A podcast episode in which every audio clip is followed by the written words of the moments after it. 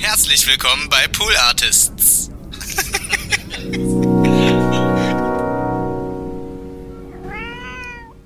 Also wir bei drei Fragezeichen würden sagen, kommt Kollegen, wir gehen die Treppe rauf. Meinst du? Ja. Okay, los. Beim öffentlich-rechtlichen hört sich dann so an. Kommt Kollegen, wir gehen die Treppe rauf.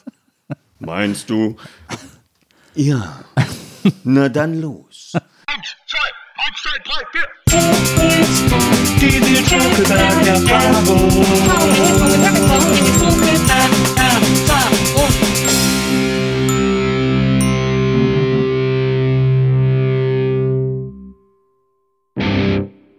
Hallo, liebe NBE-Zuhörerinnen, hallo, liebe Zuhörer der Nils Bokeberg-Erfahrung. Eine neue Folge steht für euch bereit und heute habe ich einen Mann hier, auf den ich mich wahnsinnig äh, gefreut habe, als ich gehört habe, dass er zugesagt hat, dass er kommt, äh, bin ich schier ausgeflippt, denn er ist nicht nur eine, er hat nicht nur eine Stimme, die Generationen äh, in den Schlaf begleitet hat, sondern ähm, er hat auch noch einen äh, der besten Filmsätze aller Zeiten gesprochen, äh, der da lautet, Hast du Bio mitgeschrieben? Aus der großartigen Komödie Verrückt nach Mary. Herzlich willkommen, Oliver Rohrbeck. Ja, freue mich sehr hier zu sein. Hallo. Hallo. Äh, wir sind uns ja schon zwei, drei Mal im Leben über den Weg gelaufen. Ähm, immer auf so Veranstaltungen, die mitunter sogar fast ein bisschen skurril angemutet haben oder so, sowas wie ein Fernsehclub oder sowas. Äh, das letzte Mal haben wir uns gesehen bei der, ähm, ich wollte gerade sagen 200 Jahr feiern, äh, 200. Folgenjubiläum äh, der, äh, der drei Fragezeichen. Ähm, was mir aufgefallen ist, äh, immer wenn ich dich, wenn ich dich gesehen habe, wenn ich dich so beobachtet habe, wo irgendwie Leute oder Fans waren oder so, ich glaube, was ich, wenn du beschreiben müsstest, was du beruflich machst, dann wäre ja, würdest du ja wahrscheinlich, also ich habe mal irgendwo gelesen, du sagst äh, ähm, Schauspieler, Synchronsprecher, Studiobetreiber äh, und Produzent äh, oder Regisseur auch, ähm, aber müsste nicht eigentlich auch äh, professioneller Mailbox-Ansagensprecher mit dazukommen? Nö, das glaube ich nicht, weil das äh, lehne ich immer ab. Da Ah, kriege ich sehr viele Anfragen. Kannst du mir nicht mal die Mailbox besprechen Ja. oder was kostet denn das? Äh, kommen Studioanfragen, äh, wenn ich das besprechen soll oder ich soll für einen Stromkonzern in äh, Hessen sollte ich die ganze Telefonanlage besprechen, wenn Wow. dann da angerufen wird und dann sage ich sowas möchte ich nicht machen. Okay, also- also das ist mir, ähm, das ist mir äh, zu Nee, also ich will jetzt nicht mein Geld, ich will mit künstlerischen Dingen mein Geld Ja. verdienen und nicht Ja, ja. mit einfach ähm, irgendwas abliefern, indem ich was spreche und viel Geld dafür nehme. Das ist, das ist nicht mein Ding. Also muss schon was Künstlerisches damit verbunden sein. Ja. Ähm, weil natürlich immer alle möglichen, also ich sehe das auch immer bei Fans, die dann so mit ihrem Telefon zu dir kommen und sagen, ah, kannst du mir nicht mal irgendwas draufsprechen und so. Ähm, aber klar, es ist natürlich. Äh, äh, Sonst käme ich mir ja vor wie Heinrich Riedmüller. Heinrich Riedmüller, äh, das war eigentlich der, der mich äh, zum Synchron geholt hat. Der war der Regisseur bei dem Pinocchio-Film, den ich gemacht Ah, ja. habe 1972. Ja. Und der war eigentlich festangestellter Komponist beim Rias Berlin und man nannte den Gebrauchskomponist. Und der war auch, ähm, der war auch der Mann, der bei Dali Dali das Klavier gespielt hat. Ah, ja. Ja. So, und äh, da hat er mich dann auch zweimal zu äh, Hans Rosenthal nach München geholt, zu Dali Dali, denn da gab's dann Szenen von äh, Leuten, also äh, von Schauspielern, die haben was vorgespielt und die Kandidaten mussten Fehler erkennen. Ja. Und da durfte ich dann als Kind zweimal mitmachen und war dann wegen Heinrich Riedmüller ja cool. in München, aber der war Gebrauchskomponist und ich bin halt kein Gebrauchssprecher. Ja, okay. ein, sehr, ein wichtiger Unterschied. Ist ja auch interessant, dass, äh, äh, dass du bei Hans Rosenthal warst. Der ist ja auch so eine Berliner Legende und das Stadion äh, von äh, TV Berlin ist ja auch nach ihm benannt. Du bist aber ja quasi äh, auf der anderen Fußballseite der Stadt äh, als äh, du bist so richtig alter Hertaner, ne? Ja, ich bin Herr Thaner, habe da eine Dauerkarte und bin da auch Mitglied. Aber ich glaube, ich bin eigentlich noch mehr äußerlich äh, St. Paulianer. Ja. Also ich, äh, Hertha gehe ich natürlich gern hin. Ich gucke mir auch die Spiele an und ich ärgere mich total, wenn die wieder wegen irgendwas Blödem verlieren. Aber ich bin, ähm, ich bin schon noch mehr St. Pauli. Weil das noch, also das ist auch Fußball gegen Rechts, gegen Homophobie. Ja. Die zeigen das auch nach außen mit allem, was sie tun. Und das gefällt mir, dass da noch äh, der ganze Verein noch ein bisschen mehr äh, Botschaft ähm, dahinter stecken hat. Der ist ja auch, er ist ja im Grunde genommen auch sehr Punk, äh, äh, Punk-affin zumindest, äh, St. Pauli. Und du, äh, 65 in Berlin geboren, äh, bist ja auch, äh, hast ja auch so eine Punk-Phase, so eine etwas exzessivere Punk-Phase in deiner Jugend. Ja, also es ging mit so 16 los. Ich glaube noch eben mehr als äh, aus Protest gegen meine Mutter habe ich mir dann die Haare äh, geschnitten. Meine Schwester hat mir das das erste Mal die Haare abgesäbelt und dann habe ich mich aufgemacht ähm, und bin in die Punkkneipen gegangen, äh, war da überall sehr, sehr gerne, nächtelang. Habe zum Beispiel ein, ein äh, unserer Hauptstudio heutzutage in der Waldemarstraße in Kreuzberg, ist in einem Gebäude, da war dann in den 80er Jahren, war das total zerfallen, ein Fabrikgebäude im Hinterhof. Jetzt ist es da äh, schön aufgemacht und wir sind oben im vierten Stock auf dem Dach drauf. Ähm, und das war total zerstört und da gab es äh, nicht das SO 36, das ist ja Oranienstraße, sondern das KZ 36 im zweiten Stock Ja. in dieser kaputten Fabriketage und da gab es ab nachts um 12 dann Punk. Konzerte, ja. Eins, zwei, drei, vier, Bullen raus, Bullen raus, alles ist scheiße und so. Und äh, das lag direkt an der Mauer und da sind wir dann morgens um fünf äh, noch zur Mauer marschiert und haben dann noch äh, den Fokus leere Bierflaschen rübergeschmissen. Also äh, das war eine, das war eine wilde Punkzeit. In der Zeit habe ich dann eben auch schon Bela kennengelernt, mit dem ich heute in einer äh, Dauerkartengruppe bei St. Pauli sitze, wenn wir dann zum Fußball gehen könnten. Ja, Ähm, also wir haben uns dann irgendwann wiedergefunden und äh, erfreuen uns äh, unserer langen Bekanntschaft. Das ist ja auch so geil. Äh, du bist ja, kannst ja auch äh, von, äh, bist ja jemand, der von sich sagen kann, dass in deinem Wikipedia-Eintrag steht, ähm, Bela B. hat behauptet, äh, äh, er wäre Teil der Punk-Szene gewesen, er wäre Teil der Punk-Szene in Berlins gewesen. Ähm, das ist äh, tatsächlich ein schöner Satz in der in der Biografie. Aber ich finde das so cool. Also du bist ja äh, 65, äh, wie gesagt, geboren in Berlin, bist auch Ur-Berliner, äh, in Charlottenburg aufgewachsen. Ähm, dass diese Punk-Szene, die, die du dann da in den frühen 80ern irgendwie in Berlin miterlebt hast, die ist ja, die muss ja so geil gewesen sein. Also ich bin so, ich bin halt so to total westdeutsches Kind, irgendwie äh, in den 70ern äh, im Rheinland aufgewachsen und so.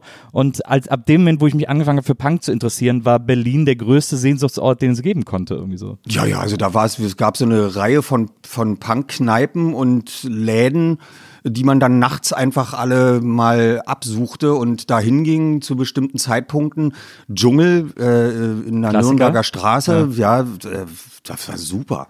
Also diese Zeit, äh, man stand dann da rum. Also das Tanzen ist ja klar, ist uncool. Lederjacke ausziehen ist auch uncool. man schwitzte lieber. äh, aber da, das war, war eine wilde Zeit. Und wurde dann, äh, aber du hast dann auch richtig so mitgepokt. Also was richtig, ich meine, du warst, hast ja auch ein Iro gehabt eine Zeit lang irgendwie. Ja, und dann mal so eine Seite rot, andere schwarz gefärbt Ja. und so. Und ähm, wir waren in einer Music Hall in Steglitz äh, nächtelang. Also das, ja, habe ich alles gemacht. Und um das, um das so einzuordnen, du hast ja dann, du hast ja schon sehr früh äh, in den 70ern angefangen, ähm, äh, Hörspiele zu sprechen. Äh, erst bei fünf Freunden, also erst quasi Serie synchronisiert, dann das Hörspiel gesprochen, darüber zu den drei Fragezeichen gekommen. Und ähm, bist dann immer, weil es war ja, äh, also West-Berlin war eine Insel inmitten der DDR. Ähm, und du hast auch mal erzählt mit dem Zug, weil die, also das muss man vielleicht erklären, die Aufnahmen haben immer in Hamburg stattgefunden äh, für die Hörspiele. Heike Dine Körting äh, hat ihr Studio in Hamburg, äh, bis heute, glaube ich, ne? Ja. Und, äh, und dann mit dem Zug fahren, hast du, hast du mal erzählt, war unmöglich, weil es hätte acht Stunden gedauert mit diesen ganzen äh, Passkontrollen und äh, durch den Osten. Und bist dann immer geflogen. Was ja super aufregend ist. Also war ja, so- ist ja, war ja, ist ja war heute noch super. aufregend. Also ich bin ja schon äh, dann mit mit zwölf habe ich ja schon angefangen, da rüber zu fliegen. Äh, weil vor den fünf Freunden bei Frau Körting habe ich ja schon den kleinen Muck mal bei ihr gesprochen. Ja. So, und dann holte sie uns nach Hamburg und dann gab's ein Flugticket. Da bin ich das erste Mal noch mit meiner Mutter geflogen und dann später immer alleine. Also auch mit, ich wollte gar nicht, dass die mich auch zum Flughafen bringen. Sonntag früh sage ich, nee, ich nehme mir das Taxi zum Flughafen, selber einchecken. Und äh, mit 13 darüber fliegen war für mich völlig normal. Das hat mir einen Spaß gemacht. Pan Am. Herrlich. Oder gab es eine geile Pen, es war ein geiles Logo auch noch und Ja, so. ja, das ja, war ja. cool. Penne, man durfte auch noch rauchen. Also meine, als ich dann mit 16 anfing zu rauchen, dann saß ich natürlich im Raucher und dann sitzt du im Flugzeug und durftest da eine qualmen. Und ich Idiot bin dann so mit 19 äh, mal auf die Philippinen geflogen. Da waren dann schon zwei Kumpels vorgeflogen und ich dann hinterher. Und ah, der Flug über London ist ja viel billiger. Also von Berlin nach London, dann in London eingestiegen, Frankfurt Zwischenhalt, Karachi, Bangkok und du musstest immer und dann äh, Manila und du musstest immer im Flugzeug sitzen bleiben. Und ich Idiot hab Raucher gebucht. ja, das heißt, hieß natürlich, alle anderen stehen die ganze Zeit hinten bei dir, rauchen und ja. gehen dann wieder auf ihre Nichtraucherplätze. Ich war vergiftet. das hat, glaube ich, 24 Stunden gedauert. Oh Gott, oh Gott. Das ist ja so wie als im ICE, als es da noch Raucherabteile gab, war es ja immer irgendwann nur noch der letzte Wagen. Und dann sind ja alle, weil keiner hat da gebucht einen Platz. Alle sind immer reingekommen und haben dann da geraucht und sind wieder nach vorne gelaufen. So ist es nämlich. Und äh, früher war das auch hier in Berlin noch so. Da war der äh, im, im Doppeldecker oben im Bus, äh, durftest du oben rauchen. Und in den U-Bahnen war jeder zweite Wagen Raucher. Ah, das ist ja krass. ja, ja. Und, äh, äh, und ist das dann, ist das dann Te sind die Tegel geflogen oder Tempelhof? Tegel. Tegel, ja. Tegel. Ich bin aber auch noch von Tempelhof geflogen, weiß ich, nach München mal und auch in Tempelhof angekommen. Also das, Ja, bin ich auch. Ich bin auch irgendwann, glaube ich, so 99 oder so noch von Tempelhof Ja. geflogen. So, die haben noch relativ lange äh, Flugverkehr gemacht. Aber äh, ja, also ähm, äh, sehr äh, spannend. Also, weil das war ja dann wirklich so sehr parallel. Du hast einerseits hier in Berlin diese, diese Freiheit gehabt, du hast auch irgendwann mal gesagt, frei, deine Freiheit war dir immer extrem wichtig, äh, dass du die irgendwie wahren kannst und so. Deswegen wolltest du auch immer in Berlin bleiben. Und auf der anderen Seite dann dieses sehr äh, hanseatisch feine, also ich habe die äh, Frau Körting ja auch mal kurz äh, erleben dürfen bei dieser äh, 200. Folge, bei dieser Jubiläumsfeier äh, auf der Bühne und das ist eine total äh, sympathische, nette, sehr aufgeräumte Frau, die auch so einen Lehrerin-Appeal hat irgendwie. Und, äh, und dann liest man ja auch immer, dass du erzählst, ihr seid, hattet dann noch so Rituale, seid immer alle zusammen ins Blockhaus gegangen und so äh, von Anfang an. Und, ähm, und äh, das stelle ich mir jetzt natürlich schon so, ich glaube, das ist sogar am Roten Baum das Studio oder so, das stelle ich mir jetzt schon so sehr, naja, so hamburgerisch, etpetetisch so ein bisschen vor. Total. das war erst in der Agnesstraße, äh, das Studio in so einer Stadtvilla. Das, ist- also die haben ja da so riesige Villen, die aber wie Reihenhäuser sind, so Haus an Haus gebaut und nur hinten raus gibt's einen Garten. Und das war zuerst da an der Außenalster, in der Nähe von Bobby Reich. Das ist so ein äh, Ausflugscafé an der Außenalster. Das war aber auch schon eine feinere äh, Gegend und dann zog sie ähm, in die Roten Baumchaussee. Und das ist eine äh, freistehende alte Villa, die auch weil irgendwann mal ein Altenheim war. Äh, hat also viele, viele Zimmer und die bewohnt sie alleine. Und äh, oben im Haus ist ein winziges Studio, was aber auch nicht jetzt extrem professionell abgedichtet wäre. Also wenn ein Hubschrauber fliegt und wir haben auch ähm, kurz vor diesem G20-Gipfel da in Hamburg äh, aufgenommen und die probten da schon immer rumzufliegen. Ähm, also das hört man dann, da müssen wir die Aufnahmen abbrechen oder wenn draußen jemand Bäume fällt oder irgendwie sowas, ja. Und äh, ja, das ist so eine richtig, das ist eine richtig schicke Villa. Da haben sie dann auch jetzt vor kurzem noch im Haus so eine Jugendstil-Elemente freigelegt. Ähm, die da drunter waren und die einfach übertüncht waren und so. Und das ist äh, sehr beeindruckend, dieses Haus. Also das ist riesig.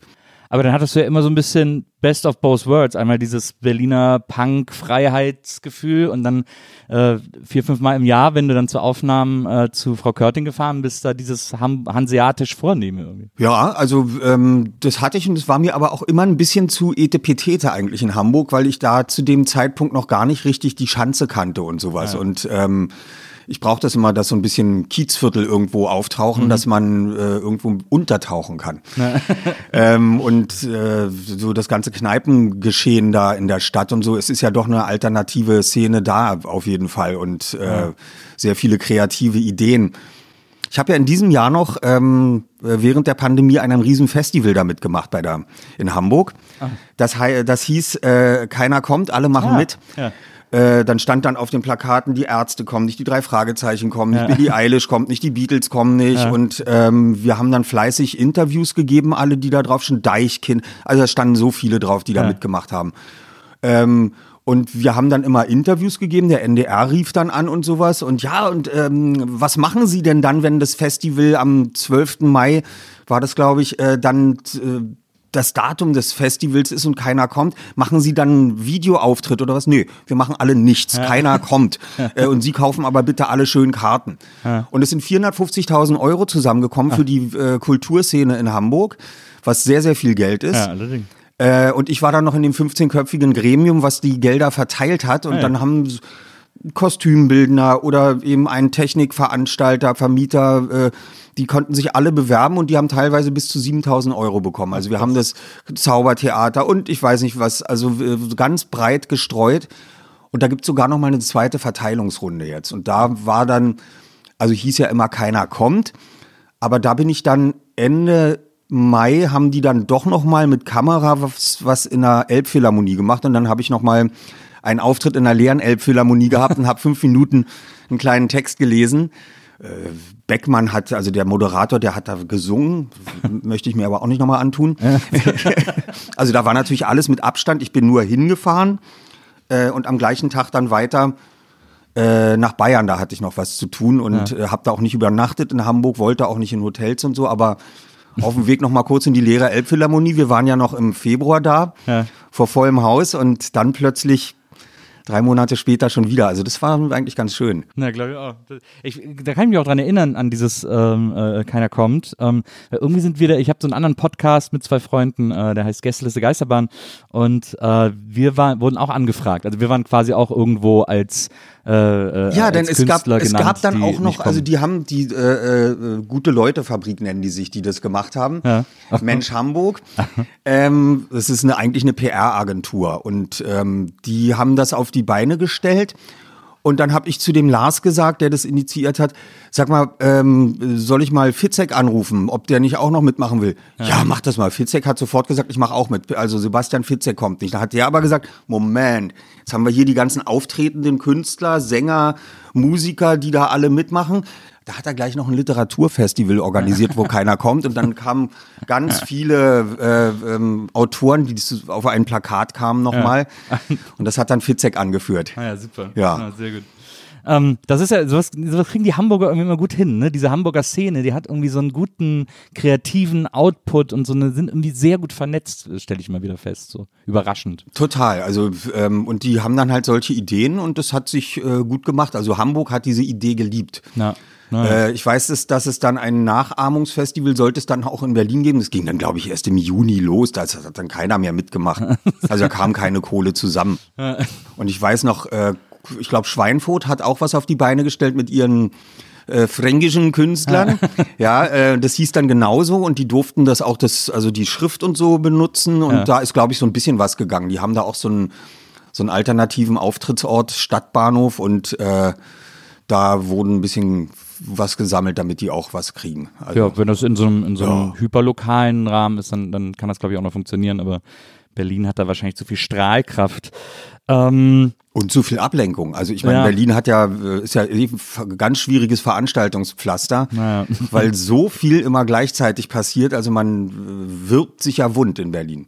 Es ist ja auch die große Angst von allen Leuten, die irgendwie live auftreten oder Veranstaltungen machen oder so, äh, wenn diese Lockdown-Sache durch ist, dass dann plötzlich alle gleichzeitig auftreten und irgendwie gar keiner mehr irgendwo hingeht, weil alle Venues völlig überbucht sind. Die sind total überbucht und ich meine, die Leute haben wahrscheinlich alle jetzt schon fünf Karten in der äh, Schublade liegen und kaufen Genau. sich erstmal keine neuen, denn es ist ja nicht klar, wann kann es überhaupt wieder losgehen. Also unsere Tour wurde auch unterbrochen, dann mitten im März.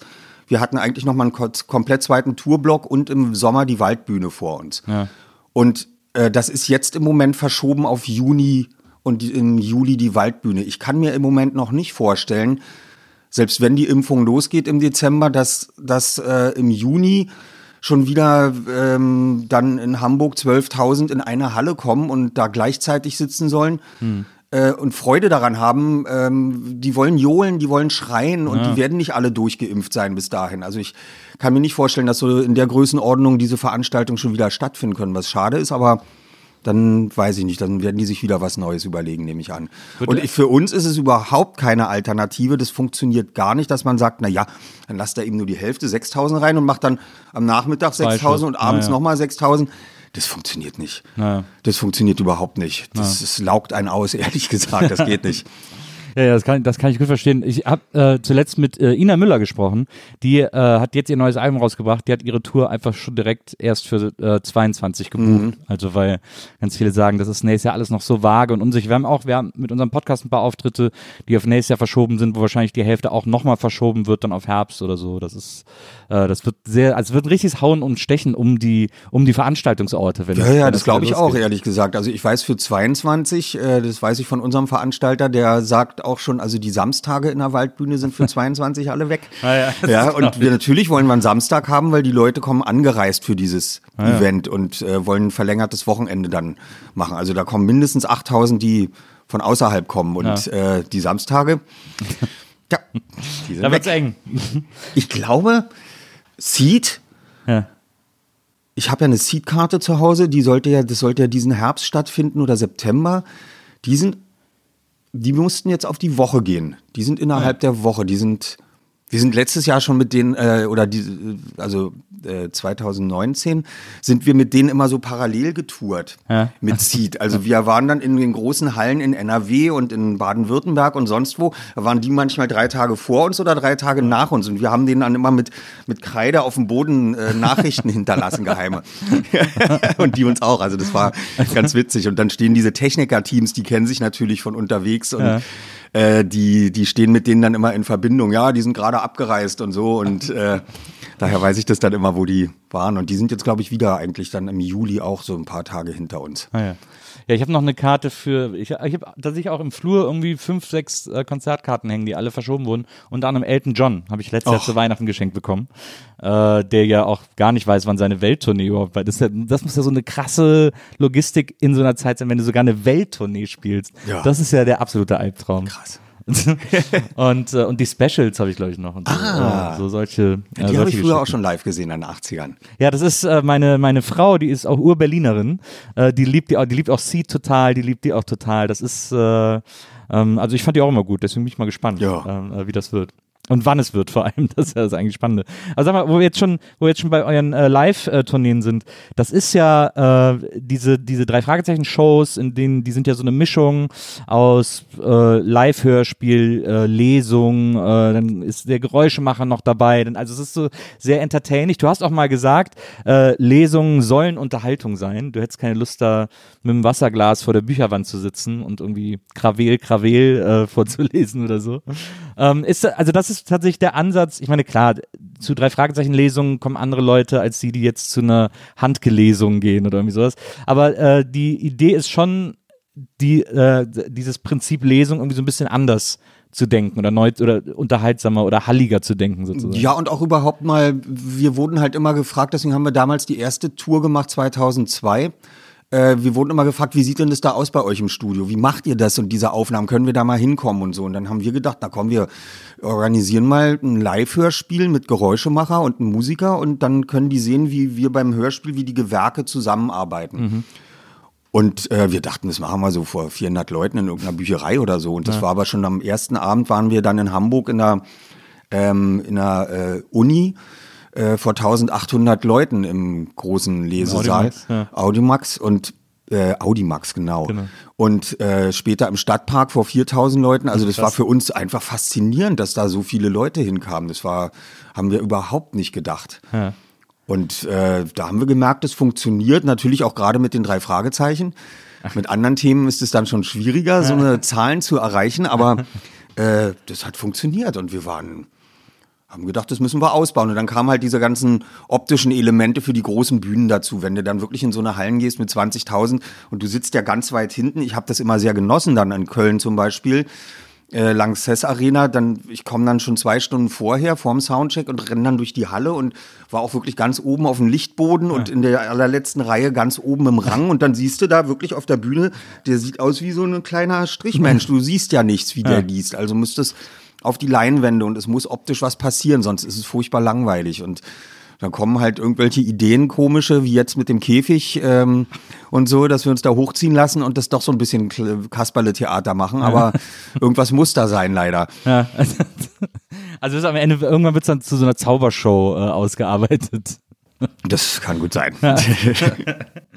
Ähm, aber äh, was ich so, was ich so interessant finde, gerade wenn ihr dann so tourt äh, und diese und diese Riesen-Venues spielt oder ich meine äh, überall, wo ihr auftaucht oder so, ähm, diese diese diese dieses Fandom, das ja äh, die drei Fragezeichen sind, ähm, also diese diese Fans, die da so krass investiert sind. Also ich äh, mein, bei mir, ich bin auch mit drei Fragezeichen aufgewachsen irgendwie äh, und habe irgendwie damals die Platten, hat mir meine Mutter am Flohmarkt geholt und habe ich die auf meinem kleinen Kinderplattenspieler gehört und so und ich habe das immer geliebt. Also ich habe die auch immer gerne gehört. Ich höre die auch heute noch manchmal äh, äh, irgendwie. Das verbindet natürlich sehr, aber die, ich finde dieses diese äh, wie soll man das nennen, diese Liebe, die diese Fans zu euch haben, die finde ich so beeindruckend, wenn ich die, wenn ich die beobachten äh, äh, kann. Das ist doch total krass, oder? Das ist sagenhaft und das äh, kann man auch nur ganz demütig Danke sagen. Also das Ja. ist, äh, ist äh, sagenhaft, wie lange die dabei bleiben, dass es jetzt noch ihren eigenen Kindern weitergeben. Ich stelle mir das dann auch so vor, also wir haben wirklich noch extrem viel haptische Verkäufe. Ähm, dass die, dass die äh, ihre CD oder Kassettenwand zu Hause haben und dann stellen, sagen die sich abends, du äh, Sohn, welche Folge nimmst denn du mit? Ah, kannst du machen. Ich wollte nämlich nicht die heute ins Schlafzimmer mitnehmen zum Einschlafen.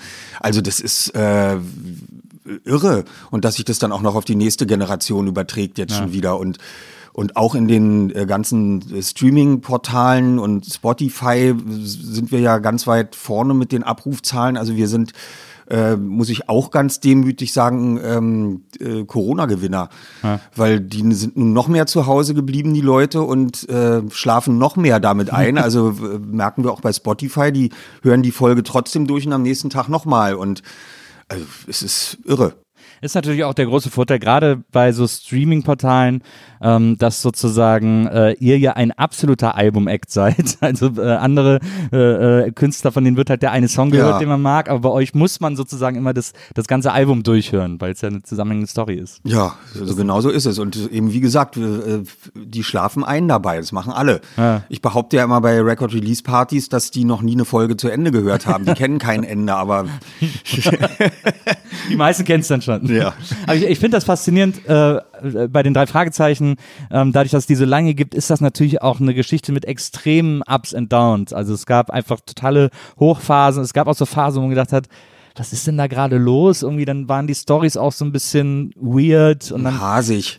ja, und dann gab es noch diese ganz komische äh, rechte Phase, die man ja als Fan dann gar nicht mehr kapiert, wo es dann plötzlich die drei hieß und so. Ähm, äh, also es, also, wobei es da gab es ja, glaube ich, dieses eine, äh, da gab es, glaube ich, das eine Hörspiel, wo man selber entscheiden konnte, wie es weitergeht. stimmt. Das, das fand ich, äh, das fand ich beeindruckend damals. Aber ich bin immer wieder, ich bin wieder immer wieder erstaunt, wenn ich wirkliche Fans treffe. Also ich, wie gesagt, ich bin auch so eine Art Soft-Fan irgendwie, aber wenn ich so richtige Fans treffe, die, die sofort fünf Lieblingsepisoden aufzählen können und dir sagen können, welchen äh, Charakterbogen die Figuren da gemacht haben und wann es das gab und so, da bin ich natürlich auch total raus bei diesem super Fachwissen und so. Du hast mal erzählt, äh, das fand ich ganz schön, ähm, äh, dass äh, Pastewka dir immer Zitate von dir selber sagt und du das einfach nie kapierst. Ich, ich merke es ja nicht mal, wenn er mir ein Zitat sagt, ehrlich gesagt. Und dann kriege ich das Angebot, ist ja auch jetzt schon wieder ein paar Jahre her, äh, bei dieser Sendung Klein gegen Groß aufzutreten, Ja. weil dann äh, ein Junge ist, der auch wirklich alle Zitate kann. Äh, und dann habe ich natürlich abgesagt, das geht ja nicht, ich mache mich da lächerlich, ich weiß die nicht, ich stehe da blöd da. Das ist also das ist ja nicht der Sinn der Sache, dass der, dass ich nicht weiß ähm, mehr, was da in den Folgen vorkommt, aber so ist es. Ja. Ich kann es nicht wissen, was in äh, 200 Folgen, Folge 39 oder so vorgekommen ist. Und zu meiner Beruhigung sage ich mir dann immer, ähm, ich habe schon mehrere Lesungen auf der Frankfurter Buchmesse und auch in irgendeinem Literaturhaus in Hamburg, glaube ich, mit ähm, einem englischen Autor, äh, Jugendautor Kevin Brooks äh, zusammen gemacht. Ja. Und äh, wir hatten dann da die Lesung und dann sagt er, wie wollen wir das machen? Dann sage ich, du liest jetzt die erste Seite auf Englisch und ich setze dann auf Deutsch ein und äh, dann machst du eine Überleitung und ich fange dann auf Seite 35, lese ich dann weiter, weil die Stelle eignet sich besonders gut und dann können wir noch irgendeine Stelle machen, dann musst du dann wieder die Überleitung machen. Ja, so machen wir es. So, damit wir beide gut zum Zug kommen. Und dann trafen wir uns auf der Buchmesse wieder, äh, ein Jahr später, und dann sagt er, na, wie wollen wir das machen? Ist ja schon wieder das gleiche Buch, aber ähm, wollen wir es wieder äh, so machen? Genau, sage ich, du machst die Überleitung. Sagt er, nee, ich kann die nicht mehr, die Überleitung. Ich habe jetzt zwei andere Bücher in der Zwischenzeit geschrieben. Ich bin da raus. Ich kann nicht die Überleitung machen. Äh, also habe ich gesagt, okay, okay, pass auf, ich mache das dann auch mit der Überleitung und so. Ähm, das hat mich aber beruhigt, dass ein Autor sein eigenes Buch dann auch äh, erstmal die Zusammenhänge nicht mehr ganz flüssig sofort wiedergeben konnte. Und dachte mir, nee, ich muss mich nicht schämen dafür, dass ich nicht alle Folgen wörtlich im Kopf habe. Das geht einfach nicht. Es ist ja auch, was du machst, ist ja nicht, äh, du, äh, du schreibst es ja auch nicht oder so, äh, sondern du bist ja, im, du arbeitest ja im Grunde genommen als Schauspieler. Also auch als Sprecher äh, hast du, ist es ja eine Art Schauspielaufgabe, die du da Auf übernimmst. jeden Fall. Und, äh, und die ist natürlich quasi aufs Projekt äh, bezogen und nicht, das ist ja, die Texte, die man lernt oder spricht, sind ja nicht für die Ewigkeit Nee. äh, gelernt oder gesprochen oder so. Deswegen äh, ist es dann natürlich weg, wenn es fertig Ist produziert weg, also auch die Inhalte der Folgen dann natürlich weißt du noch manche Sachen oder manche Folgen, ist ja. ja klar, aber ähm, und wenn man die mal wieder hört, dann weiß man es auch wieder. Also Ja. ähm, das finde ich auch ganz gut, aber ich kann die nicht wissen, das geht gar nicht. Ich habe, äh, ich glaube, das wird auch da äh, gezeigt. Also äh, da wurde so ein kleiner Film gezeigt bei diesem 200. Jubiläum, ähm, wie ihr aufnehmt. Und äh, du hast ja gerade eben schon erzählt im obersten Stock in, in Frau Körtings Villa. Ähm, Als ich das gesehen habe, das war echt krass, äh, wie ihr drei da sitzt, weil ihr sitzt euch wirklich am Schoß. Es ist so eng äh, an so einem ganz kleinen Tisch irgendwie zusammen, dann alle irgendwie noch irgendwelche Geräuschutensilien in der Hand und so. Das ist echt, also ihr sitzt, ihr hockt da wirklich aufeinander. Ne? Ja, ja, und da sind eigentlich ist es so ein Tisch, äh, der ist ja nicht größer als der hier. Äh, und äh, es passen insgesamt eigentlich fünf Leute ran. Nun sind aber in normalen Zeiten dann auch manchmal sieben Leute da. Dann rücken die noch mehr zusammen und dann sind fünf Mikrofone gleichzeitig offen. Das eine ist nämlich ein Stereo-Mikrofon. Da setzt du dann zwei oder drei Leute gleich ran. Und äh, ich, ich verstehe bis heute nicht, wie sie es dann in der Mischung schafft, äh, die Räumlichkeit durch Ja, fünf absolut. offene Mikrofone äh, auszugleichen. Also es geht ja teilweise, dass es wirklich sich relativ trocken anhört, wenn es dann draußen spielt. Aber Ja. ich frage mich das immer, wie kriegt sie die Räumlichkeit da raus? Ja, bei fünf Mikrofonen gleichzeitig. Das ist ein Kunstwerk. Ja, das finde ich, find ich tatsächlich auch überraschend. So, hier ist es zum Beispiel so, wir hatten hier andere Mikros, äh, sozusagen professionellere oder, oder, oder, oder teurere Mikros, äh, mussten aber jetzt die wieder nehmen, weil ich immer zu laut spreche und immer auf einem anderen Mikro mit drauf bin. Äh, das ist ja dann so ein totales Problem in der Mischung. Ähm, aber ich fand es sowieso erstaunlich, weil sie ja offensichtlich, also Frau Körting offensichtlich auch immer noch so total analog arbeitet mit so sogenannten Schnürsenkelbändern, so ganz dünne Tonbänder, die sie dann so von Hand aneinander schneidet und dann erst eindigitalisiert oder so. Ja, also das, ähm, es ist jetzt mittlerweile so, dass noch einer mit dem Computer daneben sitzt und auch die Summe des Mischpultes äh, mit einfängt bei den Sprachaufnahmen. So und der macht auch mittlerweile den Sprachschnitt, Ja. äh, weil also haben sie sich jetzt so dran gewöhnt. Dann wird das aber auf dem Schnürsenkelband zurückgespielt. damit sie das mischen kann und die ganzen Geräusche und alles macht sie dann mit diesen ja. Schnürsenkel-Zuspielmaschinen. Die hat da in ihrem kleinen Mischtonstudio, da hat sie äh, äh, sechs, sieben von diesen Zuspielmaschinen und dann mixt sie das zusammen und drückt dann rechtzeitig auf den Knopf, wenn das Auto losstarten soll, muss sie dann rechtzeitig die Taste drücken. Äh, also furchtbar kompliziert alles, aber So, wenn man so gewöhnt ist, ist man so, so, so gelernt ist gelernt. Und dann hat sie da, dann hat sie da quasi so ein Archiv an so äh, Geräuschschnürsenkelbändern. Jetzt ist natürlich die große Frage, die ich dir dann auch, glaube ich, im, im Namen vieler Fans äh, der Hörspiele äh, stellen würde. Könntest du vielleicht in so einem kleinen, unbeachteten Moment an, dieses, an diesen Schrank der Bänder gehen und das Hundebellen wegnehmen, weil wir alle seit Jahren nur dieses als Ja, Hundegebell in den Hörspielen Das könnte ich mal sabotieren eigentlich, das stimmt. Aber, äh, aber sie macht doch auch noch fünf Freunde und da braucht sie es natürlich für Timmy. Für und ich Timmy, glaube, sie genau. hat nur das eine Bellen. Also Naja, das macht genau. einmal wuff, wuff und dann einmal viermal wuff, wuff, wuff, wuff. Genau. Und äh, das ist, äh, ja, das ist das berühmte Vielleicht kann man das mal Bellen. so ein bisschen so, hm, oh, wo ist, keine Ahnung, wo mag das sein? Und so. Mist, Frau Körting, ich schicke Ihnen mal ein anderes Bellen. Sehr gut. ähm, ja, aber äh, mal weg von den, äh, weg von den drei Fragezeichen. Ähm, ich finde das ja erstaunlich, wie du, diese Biografie von dir ist so, ist so aufregend, äh, weil irgendwie in jungen Jahren, also deine äh, Mutter, die hat so eine Agentur gehabt oder so eine Kinderagentur, äh, kriegen wir so richtig zusammen, also quasi für Kinderdarsteller oder wie muss ich mir das vorstellen? Ja, es gab, also äh, Kinderarbeit ist ja nach wie vor verboten. Und äh, wenn du Kinder zum Film vermitteln willst, ähm, können das heutzutage gar alle Künstleragenturen können Kinder zum Film vermitteln. Ja. Früher gab es aber nur drei in Deutschland, die das durften, einen in Hamburg, in München und in Berlin. Ja. Und sie war also im Bu äh, Auftrag der Bundesanstalt für Arbeit diejenige, die Kinder in Berlin ähm, vermitteln durfte. Da mussten alle Produktionsfirmen zu ihr kommen und sie hat dann auch für die die Castings organisiert und es lief auch sehr gut und die hat, äh, also die hat sowohl für äh, alle möglichen Fernsehserien natürlich, Traumschiff, sie war auf der ganzen Welt mit einem Traumschiff und hat die Kinder betreut. Kinder dürfen nur drei Stunden am Tag drehen und brauchen immer eine Betreuung am Set. Und das hat sie dann alles übernommen. Das hat sie sich selber aufgebaut und äh, mit Braunheim, sie, äh, also sie hat so ganz erfolgreiche Kinoproduktionen gemacht, alles Mögliche, hat ganz viele Leute entdeckt, Christina Plate, Julia Biedermann, also 80er Jahre, Jahre Namen, äh, Jessica Schwarz, äh, also alle möglichen hat sie, äh, sie ist durch die Schulen gegangen und hat Kinder rausgesucht, die ihr als was Besonderes vorkamen und hat die dann zum Casting geschleppt und äh, aus manchen ist eben, oder aus einigen oder vielen ist was geworden. Ja, war ja auch noch eine andere Zeit, ne, wo es quasi noch nicht so dieses Überangebot gab, auch an, Ja. an Castern und Produktionen Ja, ja. und Sendern natürlich auch. Ja. Ähm, da war das, äh, da war das irgendwie noch anders. Aber ich finde das so interessant, weil das so, das ist so verbunden zu so einem, diese ganzen Geschichten von die sind so verbunden mit so einem Berlin, äh, das ich so ganz spannend finde. Dieses, dieses West-Berlin der 70er und 80er Jahre. Das ist, glaube ich, ein äh, wahnsinnig äh, aufregender Ort gewesen. So, also das so stelle ich mir das immer vor. Ich kenne das ja nur aus dem Fernsehen. Wie gesagt, irgendwie in Köln oder in der Nähe von Köln aufgewachsen. Äh, für mich war Berlin ähm, äh, Drei Damen vom Grill, äh, Didi Hallervorden, natürlich. Ja, alle natürlich, Didi-Filme. Praxis Bülobogen, Genau. äh, sowas, Äh, äh, natürlich. Liebling genau. Kreuzberg und Ja. so. Immer, äh, natürlich immer Gedächtniskirche. Ähm, und so, das ist so, so war immer mein Bild von Berlin. Auch so der Ärztefilm dann später, als ich ein bisschen älter wurde und so. Ähm, ist, wie, wie, wie war das denn? Also du hast ja zum Beispiel, finde ich ja auch so geil, äh, dein, dein, ähm, einer deiner ersten äh, Synchronjobs äh, als Kind war ähm, Pinocchio, war bei Pinocchio, äh, wo du dann mit Harald Junke im Studio äh, gestanden hast und mit dem zusammen gesprochen hast. Das ist doch, war doch wahrscheinlich ein super äh, interessantes Erlebnis, oder? Das war interessant. Andererseits wusste ich ja nicht genau mit sieben, wie bekannt der nun wirklich ist. und Du kanntest den wahrscheinlich hauptsächlich von der China-Restaurant-Werbung am Kudamm. Ja, die habe ich, habe ich noch ein Foto irgendwo, ja, aber das ehrlich gesagt, das habe ich mir aufgehoben, das Foto, natürlich.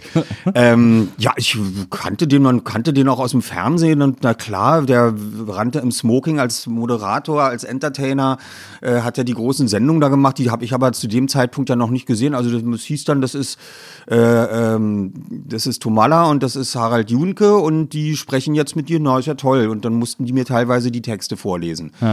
Und äh, immer wenn ich den dann mal irgendwo wieder getroffen habe, dann äh, war furchtbar nett. Also das äh, mit Fitzmann habe ich auch gedreht, da Praxis Bülobogen, äh, mit Hallervorden habe ich gedreht, äh, so diesen, mit Nachbar hieß die Serie irgendwie. Ah, ja.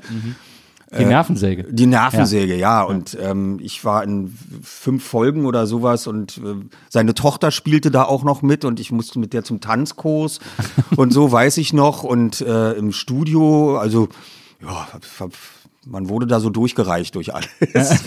Man hat das ja wahrscheinlich selber auch nicht, also logischerweise, also gerade als Kind auch nicht als was Besonderes wahrgenommen. Das war dann das war dann einfach der Ort, wo man dann war, sozusagen. Ja, und ich wollte, ich hatte jetzt also so ein, ich hatte das ehrlich gesagt nie so ganz stark so ein, so ein Promitum, dass ich dann äh, in Ohnmacht falle, weil ich den und den Menschen jetzt gerade treffe. Ja.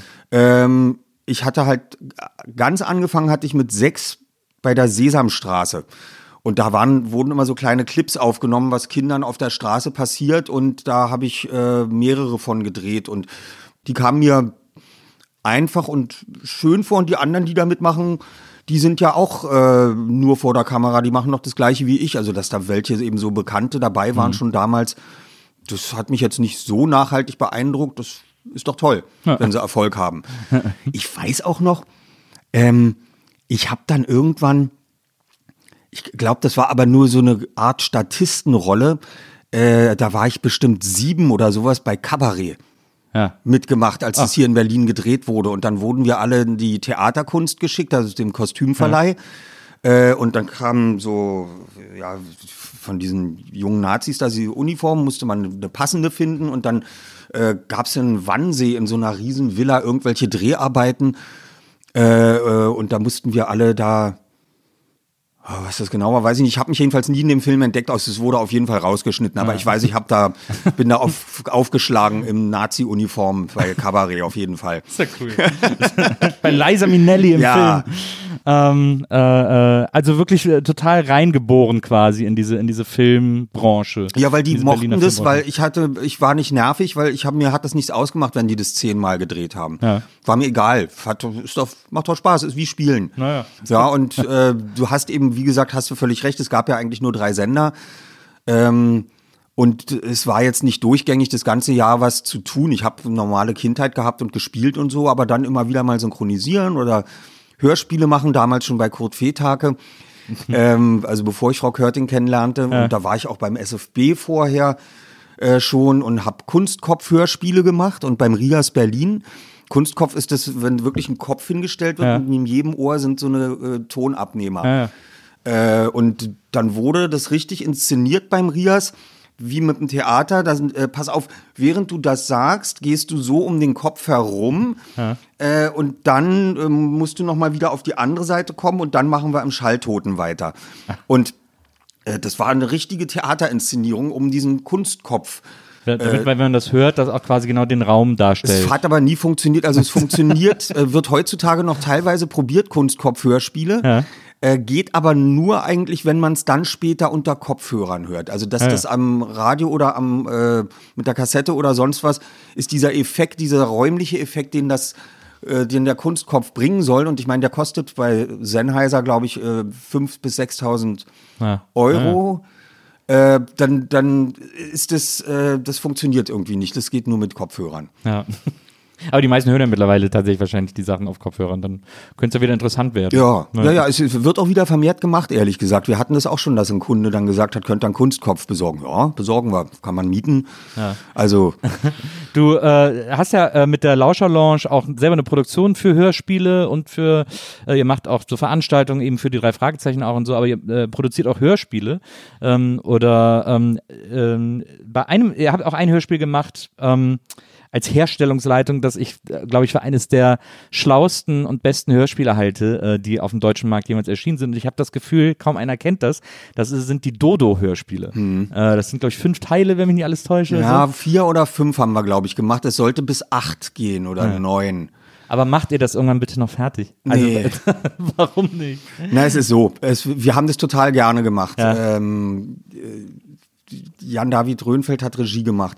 Und wir haben, äh, die, die ganze Projekt ist super und total schräg und äh, Ivar Leon Menger hatte, hat das auch zu Ende geschrieben. Ja.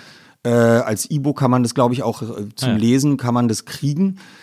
Der erste Teil war ja noch ganz erfolgreich, aber da selbst da haben wir nicht mehr als 3000 Stück verkauft. Und der, okay. das war jetzt, also der, beim vierten Teil waren wir schon nur bei 400, aber jeder kannte es. Ja. Und wir können nicht, wenn wir nur 400 Stück verkaufen, ähm, und aber, aber tausende Leute teilen, geben sich das gleichzeitig. Also das war zu einem Zeitpunkt, als die Spotify und die Streaming-Plattformen noch nicht ganz so gebräuchlich Absolut. waren und die Ja. Leute haben das alle äh, schwarz untereinander getauscht und Ja. das hat uns dann den, das war der Nackenschlag. Ich glaube, wenn wir das heute, die Leute sind wieder legaler geworden, die haben auch ein äh, Gefühl für die ähm, Gerechtigkeit, dass, dass irgendwas, und da haben ihre Flatrate jetzt eben, ich glaube, das würde jetzt besser funktionieren mit, äh, mit diesen Plattformen, aber wir mussten es dann damals aufhören, es ging einfach nicht. Dann rufe ich jetzt hier die Leute dazu auf, alle Dodo zu hören, äh, damit ihr von dem Erfolg so äh, überwältigt werdet, dass ihr, äh, dass ihr das zu Ende produzieren müsst. Also wirklich ein extrem schlaues, äh, lustiges, aber auch so sehr diffus gruseliges Hörspiel. Äh, das habe ich äh, wirklich sehr genau. Habe ich gedacht, das war, habe ich wirklich gehört und habe gedacht, okay, das kann man mit Hörspielen auch machen. Ja, und es gibt ja auch, es gab dann auch das, ähm, hat auch Jan David die Regie gemacht, der, ähm, der Prinzessin. Äh, drei Gruselgeschichten, also aber auch äh, von Ivar Leon Menger geschrieben und das ist auch äh, der, also der Ivar Leon Menger hat da gute Ideen, was man da so machen kann. Der macht aber auch noch weitere Hörspielprojekte. Also Okay. Dann äh, gucken wir mal, was da noch kommt. ja, ja, also der ist dafür sehr interessant. Du hast ja auch, ähm, und das ist etwas, was mich auch jahrelang äh, extrem verwirrt hat, äh, bis ich es dann irgendwann äh, äh, begriffen habe. Ähm, ich dachte äh, sehr lange, dass du bei Vorstadtkrokodilen mitgespielt hättest, aber hast du gar nicht, sondern hast quasi, und es war ja eine deutsche Produktion, hast aber dann einen Darsteller synchronisiert. Genau. Ja. Ähm, und es war sogar, ich glaube, war es nicht ein Ich Mädchen? weiß, es war ein Mädchen, ja, genau. Ja, aber die, selbst die Stimme wäre eigentlich gegangen, dass die als Junge durchgeht, aber die hat so eine Aussprache gehabt, die nicht funktioniert hat. Also die war einfach äh, von der Aussprache her ähm, äh, war das, glaube ich, nicht sendefähig, wenn ich mich da recht dran erinnere. Ja. Und deswegen musste nur die Rolle nachsynchronisiert Ja, werden. verstehe.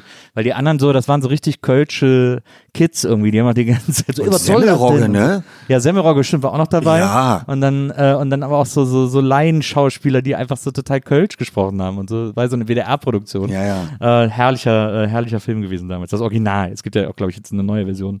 Ähm, aber das Original von den Vorstadtkrokodilen. Ähm, um äh, mal so ein bisschen äh, zu diesem Thema Synchron zu kommen. Ähm, du, äh, es gibt ein paar Rollen, die du fest sprichst. Ähm, unter anderem hast du ja wirklich in fast allen Filmen Ben Stiller gesprochen. Ähm, und, äh, und jetzt war es so, habe ich gelesen, zu Zuländer 2, was ja wirklich einer der sehr späten Stiller-Filme ist, wollte er es aber nochmal persönlich abnehmen oder so. Nee, also er hat äh, gesagt, er will jetzt ein Stimmcasting machen. Äh, und dann hat man ihm gesagt, du, bei dir, der spricht dich jetzt seit 18 Jahren, das Publikum ist gerade bei der Stimme, sind die total daran gewöhnt, dass der dich spricht. Nee, er will jetzt ein Casting, er will drei Stimmen, der, der kann ja, der mich immer spricht, kann ja dabei sein. Ja. Und ähm, dann haben wir ein Casting neu aufgenommen. Ich meine, mh, ich denke immer, es ist ja sein gutes Recht, äh, wenn er das selber wissen will. Mh, äh, sich das auszusuchen jetzt nach 18 Jahren ist schwierig, hat ihm der Filmverleih auch genau gesagt, 20th Century Fox, äh, das, das muss dann den bitte nehmen, er hat es dann auch gemacht. Es kam dann zu der absurden Situation, er machte dann während Zuländer 2 auch eine Fiat-Werbung im Kostüm von Zuländer. Und äh, die lief aber nur in Österreich. Und er sprach dann in Englisch in die Kamera äh, und raste mit so einem Fiat irgendwie durch äh, irgendeine italienische Stadt oder sonst was. Und ähm, dann haben die ihn gefragt, sollen wir das in Englisch lassen oder soll das ihr deutscher Sprecher synchronisieren? Ja, Das sollte mal der deutsche Sprecher synchronisieren. Ich habe mit der Werbung mehr verdient als mit dem ganzen Film. Aber da hatte ich ihn dann, seitdem habe ich ihn dann also wieder fest und er hat mich dann auch tatsächlich ausgesucht. Ja. Ähm, und ich habe mir, die Synchronfirma sagte, komm, komm mal her, wir sprechen da aus dem Film ein paar Takes rein. Das machst du schon. Da habe ich gesagt, nee, da brauche ich einen guten Regisseur dafür. Äh, und habe mir ähm, äh, den Christoph Tschirpka, äh, habe ich gesagt, frag den bitte mal, ob der das machen würde. Christoph Tschirpka ist ein ganz toller Synchronregisseur, der achtet ganz genau auf alles, was das, äh, was, was man an Gefühl reinlegt und ob, also wie viel Emotionales da drin ist und wo es lauter und wo es leiser wird. Es ist dann schon teilweise eine Kopistenarbeit, Ja. aber ich wollte, dass da einer, also ein ganz akkurater Synchronregisseur das macht. Das ist der, der auch ähm, alle Christoph Waltz Filme macht, weil Christoph Waltz hat gesagt, ich will nur noch mit Schirpka arbeiten. Ja, verstehe. Und ähm, ich habe ihn mir nochmal jetzt geholt. Ich habe Bohemian Rhapsody gemacht, Ja. äh, Regie und da tauchte Mike Myers auf. Den habe ich ja bei Wayne's World gesprochen und in, in Glorious Bastards. Und ähm, also habe ich gesagt äh, zu 20th Century Fox, ich würde gerne den Mike Myers da widersprechen in der Szene. Äh, der hat zwei Szenen. Aber dafür brauche ich einen Regisseur und dann haben wir wieder Christoph Tschirpka bestellt, der man in diesem wichtigen, tollen Ja. äh, Queen-Film äh, dann mich geführt hat. Äh, das war mir total wichtig. Und die Szene ist ja sehr wichtig mit, äh, oder sehr witzig, wollte ich sagen, nicht wichtig, witzig äh, mit Mike Myers, denn er spielt ja den Produzenten, der überhaupt nicht an Bohemian Rhapsody Genau. glaubt und sagt, es kann ich mir nicht vorstellen, dass irgendjemand mal dazu im Auto sitzt und Headbanging macht und dann sechs Minuten ist und geht ja überhaupt nicht die Scheiße. Weil Queen war ihm damals bei Wayne's World, Mike Myers, so dankbar, dass sie diese Szene da gemacht haben. Die kam dadurch nochmal auf Platz eins damals. Und es war jetzt ihm zu Ehren, zu danken, haben, hat Brian May gesagt, Mike Myers muss da mitspielen. und verstehe. deswegen hat der die Rolle bekommen, von dem der da überhaupt nicht dran glaubt. Ja, Äh, das haben wir dann äh, alles gehört an Hintergrundberichten, als wir da synchronisiert haben. Und Das ist ja cool. ja, ja, das fand ich auch, äh, also die Zusammenhänge fand ich super. Und ähm, wie ist das denn bei, äh, du machst ja auch viel Synchronregie mittlerweile. Ähm, wie, worauf muss man jetzt bei äh, Synchronregie, du hast ja gerade eben gesagt, es wird dann manchmal auch so eine Art Synchronarbeit. Äh, was genau sind so die, die Fallstricke oder die Schwierigkeiten bei Synchronregie? Naja, es soll äh, eigentlich eins zu eins zum Original sein. Und das finde ich auch wichtig. Äh, die Leute, die überlegen sich fünf Jahre einen Film, äh, drehen den mit 60 oder 150 Millionen Etat. und wir machen dann wie bei die zwei äh, andere Texte drauf. Du hast und schon man durch die hinten nummert, Zwiebel. Ja, Ja. genau. Ja, wird der Geldbeutel aber ein ganz schönes Loch ins Futterchen reißen. Ja, ähm, Rainer Brandt. Und ähm, das, das äh, ist halt heutzutage wollen die das nicht mehr. Und Ja. das finde ich ja auch richtig. Ähm, dass man das also so wiedergibt, wie das Original sein soll. Gibt es immer noch ganz viele, die sagen, wir müssen das dem Publikum erklären. Äh, Im Deutschen, weil man das im Englischen äh, äh, schon nicht richtig versteht oder das so eine Insider-Dinger sind und dann müssen wir da den Text ein bisschen verändern. Also wir versuchen so wenig wie möglich ähm, zu verändern und so original wie möglich zu bleiben. Das ist heutzutage das Credo. Also jeder, in jeden Seufzer wird nochmal reingehört, ist der jetzt erleichtert oder ist der verzweifelt oder muss, muss ja genau stimmen. Ja. Ähm, und deswegen, die Kinofilme sind wirklich sehr gut gearbeitet. Fernsehserien müssen schon ein bisschen schneller gehen.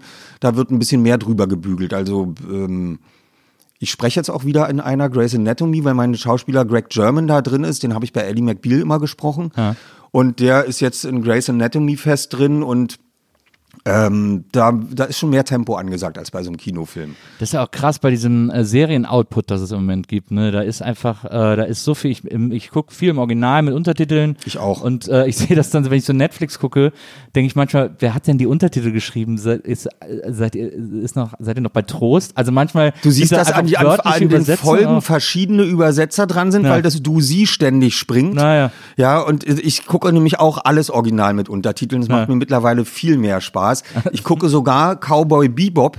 Zum Beispiel äh, ähm, Manga gucke ich äh, mit äh, Japanisch dann mit englischen Untertiteln. Krass. Ja, sowas. Also ich finde dann auch die japanischen äh, Sachen finde ich super im Original. Ja. Das äh, oder Kochserien, japanische Kochserien und sowas. Ja, ähm, finde ich großartig. Samurai Champloo ist auch so ein Manga-Ding. Äh, das gucken wir dann in, in Englisch, Meinst du, das ist äh, so, in Japanisch. äh, in Japanisch? Meinst du, das ist dann so eine äh, so ein bisschen Berufskrankheit, dass du keine Lust mehr hast, Sachen synchronisiert zu gucken? Oder war das eigentlich nie dein Ding? Keine Ahnung. Doch, doch, das war total mein Ding. Ja. Ich hab, äh, ich hab, war immer der Verfechter. Ich mach, habe ja auch alle Fast and Furious Filme gemacht. Und da muss Ja, ich ich eigentlich auch noch drauf ansprechen. Da muss ich die, die muss ich eigentlich nicht im Original gucken. ja, und das ist doch eigentlich auch ganz bequem, wenn ich einen James Bond äh, in Deutsch gucke, weil ich dann sogar die Flughafendurchsagen habe ich dann in Deutsch. Also auf, dem- auf dem Flughafen die an Durchsagen durch einen Lautsprecher, das muss ja alles dann auf Deutsch gemacht werden.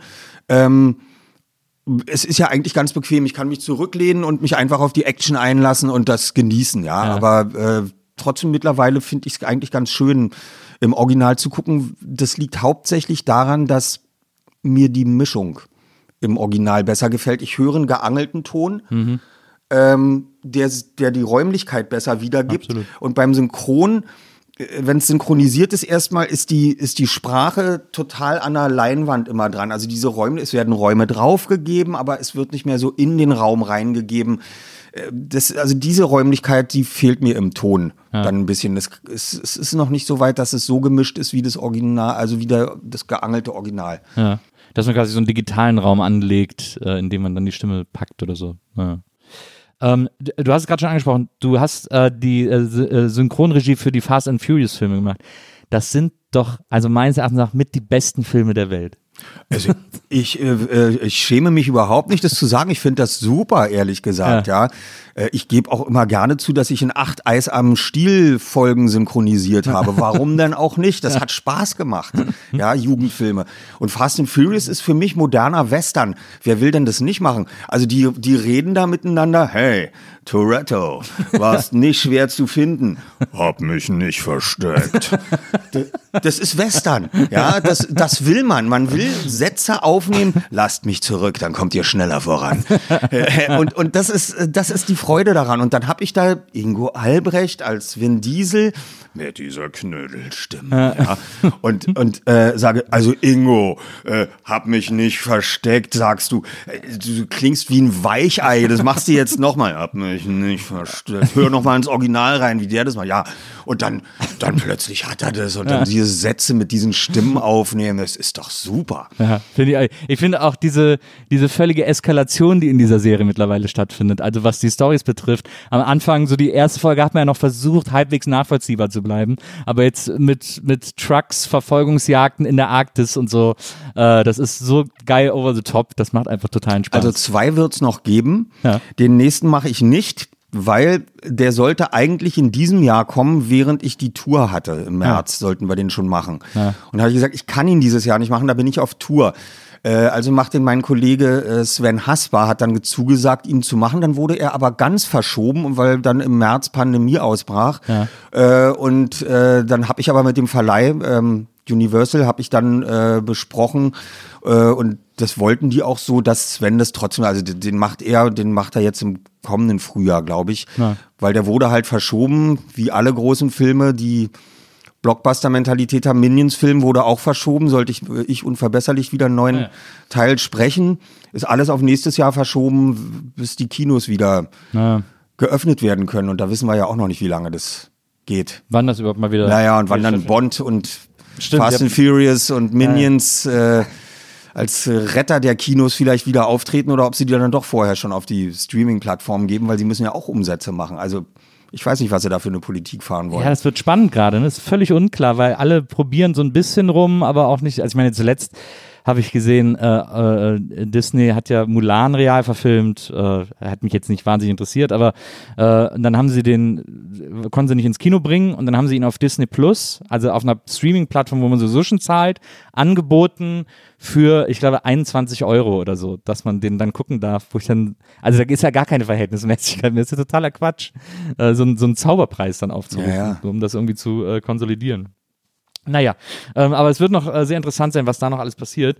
Ähm, äh, ich, äh, ich warte natürlich auch sehnsüchtig auf einen neuen Hobbs Shaw. Äh, das, der soll ja auch weitergeführt Ja, werden. also da warte ich auch sehnsüchtig drauf. Wobei äh, jetzt ist der äh, der Sprecher leider gestorben von Leon Boden von dem ähm, Jason Statham. ja. Ja. Da muss man jetzt einen neuen Sprecher finden. Oh ja. Aber gut, das wird Das, funktionieren. das ist interessant. Es gibt so ein paar äh, Stimmen in Deutschland, äh, die ähm, zu, de zu der du ja auch zählst, aber auch so ähm, äh, zum Beispiel Manfred Lehmann, wenn er Bruce Willis gesprochen hat, ähm, oder äh, die, ich, das Paradebeispiel ist natürlich auch immer die deutsche Stimme von äh, Robert De Niro, äh, Christian Brückner. Ähm, bei De Niro zum Beispiel finde und ich bin immer nicht so, ich versuche mich immer so selber darauf zu checken, ähm, wie sehr das auch Prägung ist, weil ich natürlich mit Brückners Stimme aufgewachsen bin. Aber ich habe das Gefühl, dass, dass äh, die Stimme von Brückner ein bisschen besser ist als die Originalstimme von Robert De Niro. Ja, und ich glaube auch ähm, äh, bei Schwarzenegger war es äh, auch so, dass eigentlich der Thomas Danneberg Na. eine schönere Stimme hatte. Aber der, der spricht nicht mehr, der kann nicht mehr, der Thomas. Der Oder ist der, krank. der, der äh, Sprecher von Tom Hanks ja auch. Ja, der ist ja dann gestorben, Arne Elsholz. Und ähm, jetzt haben sie einen, den Thomas Nero Wolf, der konnte den schon immer ganz gut Aber es ist jetzt, nachmachen. Das ist der von, von dem äh, Eddie Murphy ist gestorben vor ein paar Jahren. Ah, ja. Der, der hat aber diese Filme so gemacht, wie wir damals auch wirklich. Ähm, äh, das geht ja überhaupt nicht äh, diskriminierend, äh, wie wir die Cosbys gesprochen haben. Das war die Serie, da sagte dann das ZDF in 80ern, ja, also das ist die erste Serie nur mit Schwarzen und ihr wisst ja, die haben andere Stimmen, ist ja klar. äh, und da müsst ihr das ein bisschen anders sprechen und äh, ja, okay, da, dann habe ich den halt so immer gesprochen. Das geht ja gar nicht, der Ja, ja. spricht im Original nicht so. Das war total diskriminierend, das so zu machen. das ist krass, ne? Ja, und ähm, man muss ja eher heute aufpassen, wenn du jetzt eine Serie nur mit Schwarzen hast oder äh, dass die Leute nicht sagen, äh, Moment mal, wieso werden jetzt die Schwarzen von Weißen gesprochen? Also ich glaube, ähm, mein äh, Andreas Fröhlich hat ja jetzt gerade das Buch von Obama gesprochen. Ja. Das Hörbuch, die Biografie. Ich nehme an, die meisten hören sowieso im Original, weil Obama kann man ja wirklich gut verstehen. Das stimmt. Ja. Äh, aber da gibt's glaube ich, auch schon wieder im Netz. Also nichts gegen Andreas, die sagen alle, der liest super, die Stimme Ja. hören wir total gerne, aber warum, Das stimmt. warum Ist ja auch was dran mit. Also ist ja ein bisschen, bisschen diese das ist ja auch dran. Ja, ja, ja. Also ich, ja äh, was haben wir damals so und dann sprach, starb der von Eddie Murphy und der hatte den auch immer so äh, gejodelt, ja, ganz schlimm und der konnte das überhaupt nicht abstellen. Äh, Kronberg hieß der, glaube ich. Randolph Kronberg, ja. Und dann, ähm, jetzt haben sie einen Sprecher, der macht das nicht. Der klingt aber so ein bisschen so wie Randolph Kronberg, aber der macht das nicht. Und weil, weil Eddie Murphy, ähm, äh, den hatte ich dann in so einem äh, ganz ernsthaften Film, wo er noch Suizid machte und sowas. Und der jodelte da überhaupt nicht. Und Ja. ähm, das ist, der, der kann anders. Also als, als Prinz von Samunda, der kann auch anders spielen. Ja, Ja. der ist eigentlich ein guter Schauspieler. Ja, das stimmt. Aber ich finde das so faszinierend. Mir ist es aufgefallen, äh, als ich äh, vor ein paar Tagen noch äh, über die neue Stimme von Homer Simpson äh, gelesen habe, äh, weil sein alter Sprecher auch gestorben ist, dass so eine absurde Situation, dass man dann als Sprecher nicht nur synchronisieren muss, sondern auch noch eine alte Synchronstimme sozusagen gleichzeitig imitieren muss Ja, ja. Im, im weitesten Sinne. Äh, also man muss eine eigene Stimme finden und eine alte gleichzeitig imitieren. Das ist doch irgendwie super weird wahrscheinlich als Arbeit. Total. Ja, klingt der irgendwie so ein bisschen wie der, damit man da rankommt? Ja, das ist Seltsam. merkwürdig. Seltsam. Ähm, ähm, so, ich habe, äh, also genau, äh, gibt noch eine Sache, die ich, die ich, äh, die ich sehr spannend fand. Ähm, deine Schwester hat ja auch gesprochen. Äh, die hat, glaube ich, auch bei fünf Freunden gesprochen und so. Die hat ja auch, habe ich mal gelesen, deine erste Kassette aufgenommen äh, mit Johnny Cash-Liedern. Das, also du kommst quasi von Johnny Cash musikalisch. Ja, mein Vater hat das gerne gehört und äh, ich habe den dadurch viel gehört und mochte das immer. Ja. Und dann habe ich mir komischerweise in der Synchronszene, also ich habe früher ehrlich gesagt viel mehr Regie gemacht.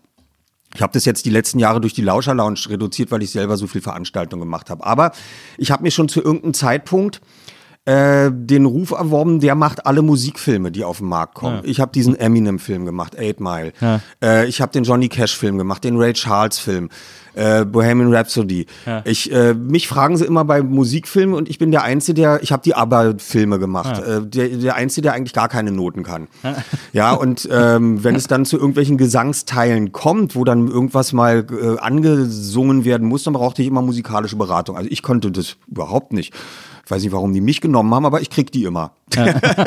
und ich fand, dann krieg ich den Johnny Cash-Film, da war ich ja hin und weg und habe mich da auch genau wie bei dem Ray Charles Film oder auch bei dem Queen Film, ich hab ich leg mich da so ins Zeug, weil ich das da gehe ich total mit und stehe dann auch auf die ganzen Sachen. Und ich sitze hier auch jetzt noch im Auto, ich habe Wayne's World gesprochen und da kam Bohemian Rhapsody und jetzt mach, durfte ich diesen Film machen und mit mit diesen ganzen Liedern äh, und dann dann mag man das auch. Und dann hörst du das jetzt irgendwo im Radio und dann gehst du natürlich auch ab, obwohl keine Haare dabei rumschuckeln, ja. Also es ist, äh, ich finde das äh, großartig, dass ich das machen darf. Das ist Und äh, mir ist, ich habe aber dann gelesen, das fand, das fand ich so, äh, äh, das fand ich so eine erstaunliche Parallele. Also wie gesagt, äh, deine Schwester hat gesprochen, du hast habt zum Teil in den gleichen Hörspielen äh, gesprochen. Und bei Andreas ist es ja auch so, dass Ja. seine Schwester auch Synchronsprecherin ist und er Sprecher ist. Ich weiß nicht, ob die jemals was zusammen gemacht haben, aber ähm, das ist, wieso sind das immer so Familienjobs? Ja, ähm, es ist tatsächlich, äh, also Andreas wurde auch zum Beispiel von meiner Mutter dann zu den drei Fragezeichen vermittelt.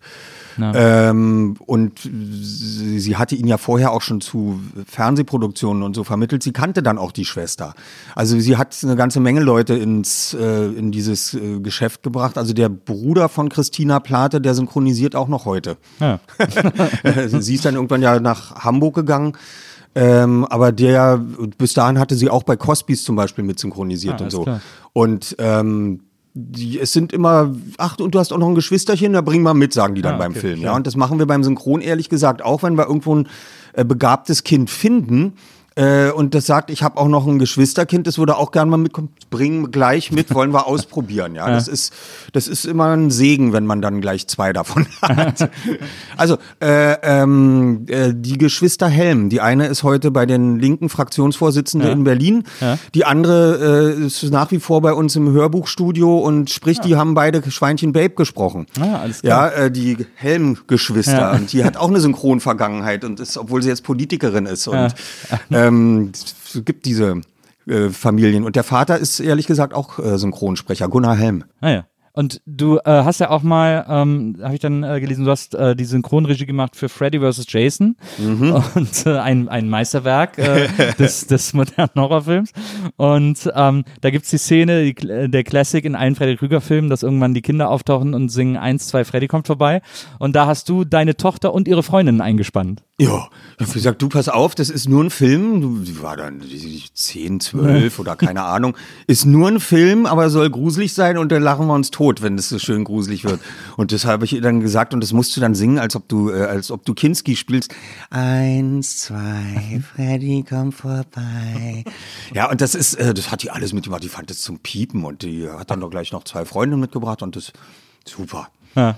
Ja, ja. Ist sie, machen äh, deine, äh, deine Töchter sind jetzt auch äh, alle irgendwie, ich glaube, um die 30 Mhm. äh, beide. Ähm, äh, sprechen die auch die noch bei dir manchmal ein bisschen irgendwo mit in Projekten oder? Sie, äh, also die eine Tochter spricht noch manchmal mit, die andere hat eigentlich nie gesprochen. Die andere hat dann Produktionsleitung an der Film- und Fernsehhochschule Babelsberg Ja. Ist aber jetzt weg vom Film. Das ist ihr dann, die hat dann noch Bibi und Tina 2 gemacht mit Detlef Buck äh, als Produktionskoordinatorin, aber du wirst da als junger Mensch, äh, hast du die meisten Überstunden und Naja. äh, äh, 18-Stunden-Tage und den meisten Stress und dieses äh, war dann doch nicht ihr Lebensziel. Muss man sich nie antun, ne? Nee. Und das jetzt dann, nur um dann in der Riege da aufzusteigen, bis man selber dann die Produktionsleitung macht und so, das äh, war ihr, hat sie gemerkt, das ist dann doch nicht ganz ihr Ziel. Die macht jetzt äh, Nachhaltigkeitsprojekte im Biosphärenreservat Schalsee. Ah ja, cool.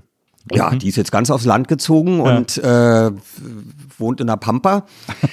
Äh, schön. Und meine andere Tochter, die spricht noch ab und zu mal mit. Wir hatten auch gerade eine Fortsetzung, das ist die Leila, eine Fortsetzung ähm, einer Hörspielserie, die wir f- 2007, damit haben wir unser Studio eröffnet damals und nebenbei Liebe. Und da wurden jetzt noch mal vier Folgen äh, nachaufgenommen für den Argon Verlag und da musste sie auch wieder mitsprechen, weil äh, weil sie dann auch wieder mit dabei war. Äh, die macht, die ist jetzt mittlerweile gelernte Konditorin, ist dann auch Köchin geworden, hat auch bei der IHK die Kochprüfung abgelegt, kann also beides und äh, hat sich jetzt selbstständig gemacht und gibt Käsekurse. Ah. Käsekurse.de und da kann man also äh, einen Kurs buchen, musste sie jetzt gerade leider wieder auf. einstellen. Ja, ist total interessant und ähm, äh, macht totalen Spaß und die bringen einem dann bei, äh, so in Kursen von sechs bis acht Leuten ähm, kann man dann, wird der Käse da angerührt und das dazu getan und äh, dann stockt der langsam und dann kriegt man den mit nach Hause zum Reifen und kriegt Anleitung mit nach Hause. Also das ist äh, sehr beliebt, ehrlich gesagt. Sehr Das cool. macht sie in Kreuzberg in so einem ähm, äh, hat sie sich so eine kleine Räumlichkeiten, äh, Tiefparterre, Ja. äh, Starke äh, gemietet und macht da Käsekurse. Käsekurse, super. Also sehr gut, muss ich mir merken. Ähm, wenn das, wenn dieser Pandemie-Quatsch vorbei ist, dann, äh, äh, dann gehe ich da mal hin. Ja. Mach schon meinen eigenen Käse. Ähm, Hörspiel, äh, äh, ähm, ist ja natürlich was ganz anderes als Synchronregie. Ähm, viel frei. Du machst ja auch ein bisschen Hörspielregie, hast ja auch Ja. Hörspiele gemacht, ja. Ja, mache ich jetzt auch wieder für die Bürgerschaft, machen wir wieder neue Folgen der Alsterdetektive. Ah. Kennst du das? Äh, Also ich habe mal davon gehört, aber ich es noch nicht gehört. Weil das ist ja so auch eine ganz spannende Sache. Ähm, die kamen vor zehn Jahren auf uns zu, die Bürgerschaft Hamburg, und sagt, ja, wir bedrucken jedes Jahr ganz viele Broschüren, um Kindern zu erklären, wie Politik funktioniert. Ja. Äh, und die machen, die drehen da draus Filter oder schmeißen es einfach weg und äh, kommt in den Mülleimer. ähm, das ist für die vierten Klassen. Na gut, die drehen noch keine Filter. Ja, nicht. äh, wir wollen was machen, damit die also ein bisschen Politik erklärt bekommen und wollen den allen vierten Klassen in Hamburg eine Folge der Alsterdetektive schenken. Ja. Äh, kriegt jeder eine CD. Und äh, wir haben die ganze Geschichte für die entwickelt, vier Jugendliche, die spannende Fälle, Umweltkriminalität oder sonst was, und die tauchen dann immer wieder auf bei der Bürgerschaft, bei dem einen Politiker, Herrn Strasser, der von Jens Wawritschek gesprochen wird, ähm, und äh, sind bei dem im Büro, um sich helfen zu lassen, und dann sagt er, nee, ich, ich muss jetzt noch hier eine kleine Anfrage bearbeiten. Was ist eine kleine Anfrage? Ja, das ist ein demokratisches Instrument, sagt er. Man kann eine große und eine kleine Anfrage als Politiker stellen und dann muss man eine Antwort kriegen von den ähm, Senatoren oder von den Büros und ähm, das ist ein ganz übliches Mittel im politischen Geschehen, eine kleine Anfrage und das, da sind Fraktionsräume und da wird das und das gemacht. Also da wird nur so ganz am Rande unterschwellig immer ein bisschen so politische Systematik vermittelt in diesen Ja, Hörspielen. verstehe. Und jetzt machen wir gerade siebte und achte Folge. Hat äh, die Bürgerschaft wieder ein bisschen Geld freigegeben. die sind total beliebt, sind äh, kann man auch free downloaden. Die haben über 500.000 CDs in Hamburg verteilt Ah, cool. und kann man bundesweit sich natürlich äh, äh, anhören und äh, ist eigentlich recht erfolgreich dadurch, dass die sagen, wir fördern das und wir im Hörspielstudio dürfen endlich mal für Steuergeld arbeiten. Finde ich auch angenehm. Holst du wieder rein. Ja. genau. ähm, aber es, ich finde es interessant. Ich habe zuletzt auch ein, ich habe einen Podcast gemacht, der äh, auch ein Hörspiel war äh, für Spotify. Ähm, Susi hieß der, wo auch äh, Pastewka mitgesprochen Ah. hat und so. Und, und Martina Hill hat so ein, hat so ein, so ein Susi, äh, also so ein, so ein, so ein Siri-Gerät gesprochen sozusagen. Ach, super. Ähm, und hat sich das so krass drauf geschafft. Ich fand das so eine interessante Arbeit, äh, im Studio zu sitzen und, und diese tollen Schauspieler alle äh, zu inszenieren und so, weil man sitzt ja da als Regisseur und man hat ja so im, äh, sozusagen vom geistigen Auge, wie es klingen soll und muss die dann so ein bisschen anweisen. Es gibt ja immer diese, man, ich habe an der Filmhochschule äh, gelernt, äh, das wird Regisseuren quasi als erstes eingebläut, niemals Szenen vorspielen, also immer äh, nur beschreiben, was sie machen sollen, niemals vormachen, weil sonst macht man das als Schauspieler tendenziell einfach nach, Ja, ja. sozusagen. Ähm, wie, äh, äh, wie ist das, wenn du, äh, wenn du Hörspielregie machst? Ähm, ist, brauchst du da, also ich war überrascht, wie effizient es war, aber es mag natürlich auch daran gelegen haben, dass ich, dass das einfach alles extrem talentierte Leute waren, die sehr schnell on point sind. Ähm, wie ist das bei dir, wenn du Hörspielregie machst? Ist das äh, ein sehr langwieriger Prozess oder hast du auch das Gefühl, dass das immer sehr schnell flutscht und irgendwie sehr, ähm, eine sehr angenehme Arbeit ist? Also ich finde es auf jeden Fall eine angenehme Arbeit, weil es eben nicht sowas ist wie beim Synchron. Das ist eine andere Arbeit, dass wir da so original wie möglich sein wollen. Aber da, da kann ich ja noch viel mehr Welt entstehen lassen, viel mehr Fantasie da reinbringen in ein Hörspiel. Und ich finde es besonders interessant, weil beim Film müssen wir uns ja immer an das Tempo von dem halten und wie dies da gespielt und geschnitten ist. Ähm, also das soll ja dann nur im, im Kopf stattfinden. Und ich finde es total interessant, Leute denken zu hören. Ja, denken kannst du ja nicht hören, sagst du dann. Aber es kommt ja darauf an, du musst also dem Schauspieler sagen, äh, du musst die Haltung für die Rolle annehmen. Wie willst du die Haltung annehmen? Du bist jetzt hier nicht einfach ähm, Thomas Danneberg, der äh, einfach nur ein paar Sätze runterbeten soll, sondern wie, wie, wie ist deine Rolle? Und so wie ich jetzt hier sitze und manchmal rumstottere und kurze Denkpausen habe, finde ich das interessant, wenn jemand eine Rolle entwickelt, und mir zeigt, dass die Sätze nicht äh, abgelesen und gelernt sind, sondern dass er, dass die jetzt in dem Moment entstehen Ja. und dafür brauchen wir Denkpausen, wir brauchen Betroffenheitspausen, wir brauchen Freude, Ah, wir brauchen Verschnaufen. Also es muss Zeit in das ganze Ding reinkommen. Und deswegen sage ich mal, je öffentlich-rechtlicher du das machst, umso besser. Wieso öffentlich-rechtlich? Naja, weil da gibt's nun diese ganz großen Kunsthörspiele, wo dann einer beim öffentlich-rechtlichen Rundfunk dann sagt, also wir bei drei Fragezeichen würden sagen, kommt Kollegen, wir gehen die Treppe rauf. Meinst du? Ja! Okay, los. Beim öffentlich-rechtlichen hört sich dann so an. Kommt Kollegen, wir gehen die Treppe rauf. Meinst du? Ja. Na dann los. Ja, wurde so zu bedeutungsschwer, manchmal, Ja, ja. zu bühnenschwer. Äh, nicht natürlich genug. Aber ich will die Pausen trotzdem haben. Also ich will das Denken hören und äh, die Figur da drin. Ja. Da ist es tatsächlich, jetzt zur Zeit können wir ja nur mit einer Person aufnehmen. Wir können ja, Ja. nicht. Äh, ich mache nächste Woche drei Fragezeichen-Aufnahmen, mache ich mit Andreas zusammen bei uns im Hörspielstudio, weil das Studio ist 80 Quadratmeter groß, das ist okay. riesig. Ja. Das haben wir neulich auch schon mal gemacht, aber mehr Leute äh, kommen da nicht rein. Ja. Ähm, da können wir uns dann wenigstens die Stichworte geben zu zweit, ja. Das äh, machen wir und äh, sonst müssen wir ja alles einzeln aufnehmen. Es ist schon ganz schön, wenn man mit den ganzen Leuten einer Szene aufnehmen kann, weil die sich dann die Stichworte geben und dann entsteht viel mehr in der Rolle. Ich habe aber auch sowohl beim Synchron als auch beim Hörspiel ist es auch manchmal schöner, jemanden alleine zu haben. Denn wenn ich zum Beispiel einen Film habe und jeder hat, jemand hat äh, total emotionalen Zusammenbruch, weil jemand gestorben ist, weil, äh, weil er verlassen wurde oder sonst was, muss in Tränen ausbrechen, wenn ich beim Synchron dann zwei Leute vor dem Mikrofon habe. Und der zweite verdattelt seinen Text und der kriegt da, hat da endlich die ersten Tränen rausgedrückt. äh, dann muss er die Aufnahme nochmal machen, schon versaut oder beim Hörspiel, ja. Das, Ich kann jemanden weiter in die Emotionen reintreiben, in die Wut und die Trauer. Die anderen Sachen sind viel einfacher, aber in die Wut und die echte Trauer kann ich jemanden als Regisseur viel mehr reintreiben, wenn ich ihn alleine da habe. alleine Und äh, dann gebe ich ihm aber meistens, dann gebe ich ihm meistens das Stichwort rein oder auf die Kopfhörer und dann hat er wenigstens ein bisschen Gegenspiel. Äh, wenn man ihm nur die Sätze macht und er springt dann darüber, das äh, wird dann flach. Naja, das funktioniert. Das, das, das habe ich tatsächlich auch gemerkt. Ich habe dann auch immer den Counterpart gegeben, äh, damit die darauf reagieren können. Äh, Und wir fangen ja dann mit irgendeiner der Rollen an bei uns und wir sind jetzt mittlerweile so äh, spezialisiert mit dem mit und bei uns im Hörspielstudio Kreuzberg, dass wir äh, also die die wenn wir die eine Rolle schon da haben und nehmen dann die Gegenrolle auf, äh, dann haben wir die Sätze schon so vorbereitet, dass wir dem die sofort äh, über, über die Pro Tools Session da hinschieben können, Ja. dann hat er sofort die Antwort von dem richtigen Schauspieler Ja. auf dem Ohr und dann geht, geht das richtige Spiel los. Da muss ich nicht als Regisseur ihm das reingeben. Also das, äh, die ziehen wir dann dahin, egal wie lange er braucht. Und okay. das äh, während der Aufnahme, das funktioniert. ja, super. Ja, ja, also wir geben uns da alle Mühe, dass wir das unter den jetzigen Bedingungen auch noch weiter. Ist denn äh, die, ähm, die äh, Lauscherlounge-Räume und Studioräume und so, ist das äh, immer noch in diesem äh, Loft, in dem vorher, äh, ich glaube, Low Spirit war? Äh, Also irgendwo habe ich mal gelesen, äh, es wären die Räume gewesen von Marusha und Westbam. Ja, das ist das in, Kreu- in Charlottenburg. Ah, ja. Das waren die Westbam und Marusha äh, Studios. Ja. Und zwar haben wir in Kreuzberg, wo wir angefangen haben, ähm, zwei Studios in der Waldemarstraße, wo früher die Punkkonzerte waren.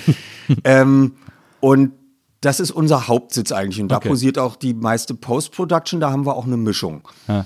Äh, und dann mussten wir noch, oh, mussten, auch wir arm, äh, haben wir dann noch weitere Studioräume gesucht und sind dann erstmal in der Kurfürstenstraße in Schöneberg gelandet und hatten dann noch was in der, äh, in der Lietzenburger Straße. Äh, wir hatten also gestückelt irgendwie Studios dazu gemietet von anderen. ja. Und dann sagte unser Vermieter aus Kreuzberg, wir haben in der Franklinstraße in Charlottenburg werden vier Studios frei. Die waren froh, dass wir die genommen haben. Dann haben wir die anderen Studios aufgegeben. Ja. Die waren auch besser gebaut, Raum in Raum. Hatten auch eine amtliche 80er Jahre oder 90er Jahre Klimaanlage, das ist da drin. Ähm, äh, und die waren froh, dass sie das nicht, also die müssten sonst die Studios ausbauen Ja, auf ihre verstehe. Kosten der Vermieter. Wollten sie uns natürlich einen Mietvertrag schreiben, wenn wir mal aufhören, müssen wir abbauen. Haben wir gesagt, nee, nee, nee. Weil der Abbau, das ist ja ein finanzieller, äh, das will kein Mensch da, die Ja, ja. amtlich gebauten Studios ausräumen, ja, bis sie dann wieder Büros da draus machen können. Nö, also wir haben die Studios da bekommen und das ist unser Zweitsitz. Dann betreiben wir noch, äh, haben wir noch in Mitte eins betrieben. Wir haben jetzt noch zwei Studios in Köln. Äh, an dem wir uns beteiligt haben zur Hälfte. Das, da haben wir zwei Sprachstudios und eine Fernsehmischung, Ja. wo auch wirklich Fernsehmischungen stattfinden mit unserem Kölner Partner. Und wir haben noch einen in Babelsberg, äh, bei Rotor auf dem äh, Filmgelände Babelsberg haben wir uns noch ein kleines Studio gemietet und da machen wir Geräuschaufnahmen und auch äh, Hörspielmischung. Ah ja. Also wir haben echt viel zu tun. Allerdings. Das ja. hört man daraus wahrscheinlich. Aber es ist, es ist, wir haben sehr, sehr gut zu tun und kriegen unsere 30 ähm, festen Mitarbeiter, kriegen wir alle gut durch die Pandemie. Wir müssen aber auch alle mitmachen. Ne? Also wir Ja, sagen klar. mal, seid bitte vorsichtig, äh, was ihr dann auch in eurer Freizeit macht, wenn einer von euch ankommt. Wir haben jetzt Cluster geschehen. Äh, also wir können dann sofort einen aus dem Homeoffice holen und den im Studio ersetzen für Sprachaufnahmen. Dann muss der halt in Quarantäne gehen. Wir hatten auch schon einen Tonmeister, der war äh, betroffen. Ja. Äh, also wir sagen den passt auf, weil wenn wir hier das Studio zumachen müssen, dann sind wir alle dran. Das wollen Ja. wir nicht. Also Ja. Noch müssen wir da schön vorsichtig sein. Klopf auf Holz. Ähm, eine äh, letzte Frage. Ähm, jetzt macht ihr seit äh, äh, vielen, vielen Jahren ähm, die drei Fragezeichen zusammen. Seit 40 Jahren oder so. Äh, macht ihr, äh, spielt ihr zusammen die drei Fragezeichen. Ähm, Andreas, äh, Jens und du. Ähm, daraus ist natürlich auch eine Freundschaft gewachsen. Ähm, was ist jetzt, wenn eines Tages eben ihr keine drei Fragezeichen mehr produziert? Ist das irgendwie, seid ihr, glaubst du, dass das über so eine Zweckgemeinschaft hinaus besteht, ähm, was ihr irgendwie zusammen habt, oder ist das dann, schläft das dann so gemütlich ein? Nee, das kann gar nicht einschlafen. Na. Also wenn man sich über 40 Jahre begleitet, von, der, von dem 13. Lebensjahr an, die ganze Entwicklung zum erwachsenen Menschen gemeinsam sich immer wieder sieht und reflektieren kann an den anderen. Wir sind total unterschiedliche Persönlichkeiten geworden. Ja. Das finden wir auch gut, dass das so ist. Und ähm, äh, wir würden auch keine WG bilden. Äh, wir haben schon mal rumgesprochen, kommt, wir müssen ein Mietshaus kaufen und alle drei da einziehen und so, ja. Nein, das ist natürlich alles Quatsch, aber das ist ein totaler Genuss, zu wissen, mit diesen Menschen bin ich seit 40 Jahren in eigentlich einer Zweckgemeinschaft zusammen, aber wir wissen ja alles voneinander. Und wir haben gesehen, die haben gesehen, wie ich Punk wurde, wie der da rauskam irgendwann.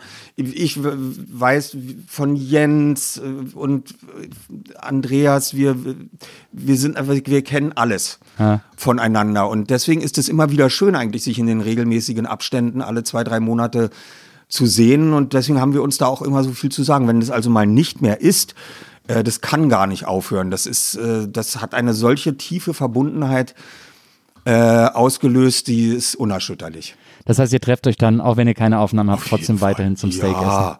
essen. In Hamburg. Oder Berlin. Jens hat eine Wohnung, äh, Ah, ja. die ist auch tatsächlich, ähm, äh, Andreas und ich wohnen ja in, beide in Charlottenburg. Ja. hat durch die Du Kindheit bist zu auch nie aus Westberlin, bist du eigentlich nie rausgekommen, ne? Nee, also ganz am Anfang habe ich in Langwitz gewohnt. Ja. Und dann zogen wir nach Charlottenburg. Und dann, äh, als ich meine erste eigene Wohnung hatte, war ich in Neukölln.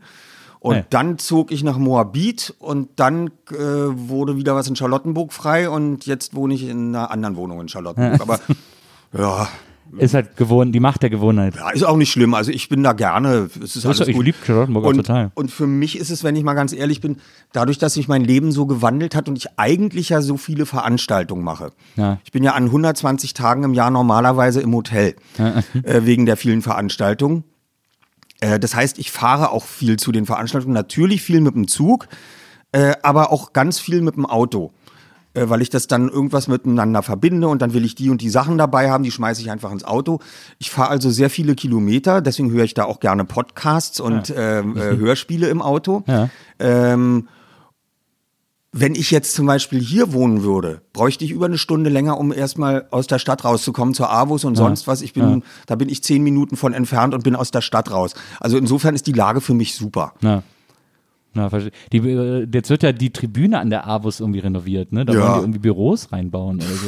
Das braucht doch wirklich kein Mensch mehr. Also das ist äh, äh, ganz merkwürdig. Ja, finde ich auch. Also bei der Feinstaubbelastung da jetzt noch irgendwelche Büros wieder hinzustellen. Ja, auch ein bisschen seltsam. Aber ich wollte schon immer in diesem Hotel, in diesem Motel da an der Avus pennen. Oh ja, das ist ja gruselig. Dieses in der Mitte, das da in der Ja, Mitte das steht. ist ja gruselig, oder? Das ist, da war ich nur mal in einer Raste drin. Das ist, das stimmt. Sehr- ja, ich bin ja, ähm, ich bin ja eigentlich kurz davor. Ich will ja auch auf Elektro umsteigen jetzt langsam. Ja, ja Hat mir der, ähm, der, ich habe vor anderthalb Jahren mit Christoph Maria Herbst einen Film gemacht und der äh, fährt jetzt schon längere Zeit ähm, elektrisch und das hat mir dann doch ein bisschen imponiert. Ja.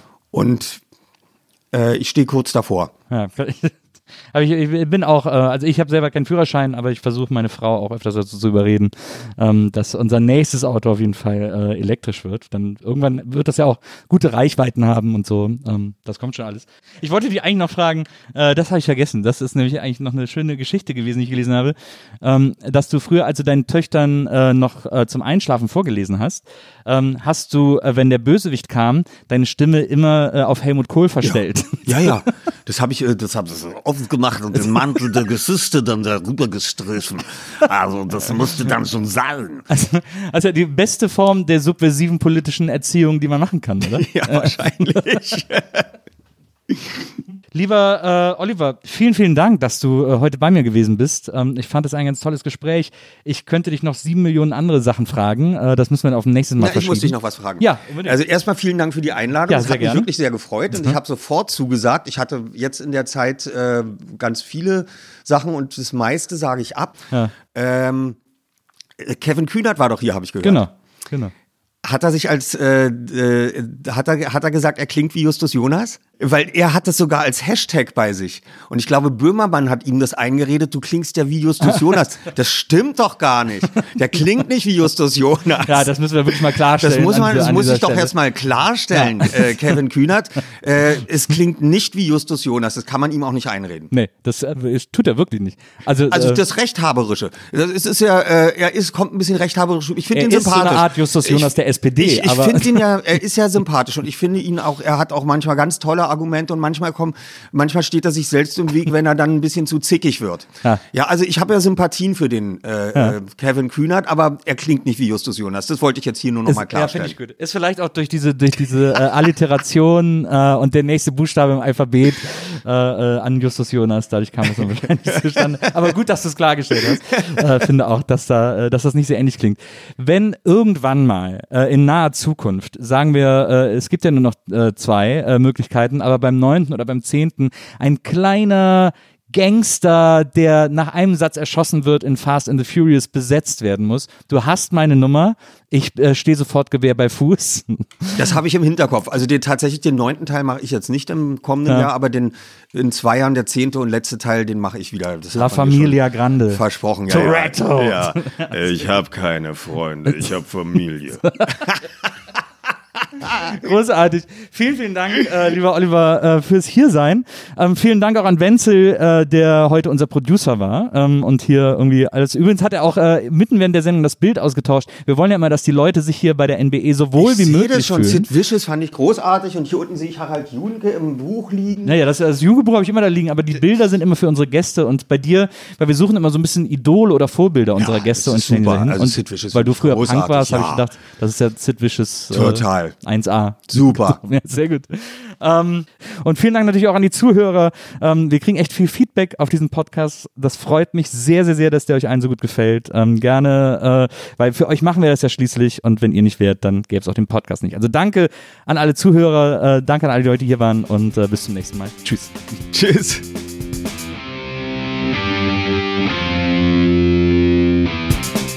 Die Nils Bokeberg Erfahrung. Von und mit Nils Bokeberg. Eine Produktion von Pool Artists. Team Wenzel Burmeier, Lisa Hertwig, Maria Lorenz Bokeberg, Frieda Morische und natürlich Nils Bokeberg.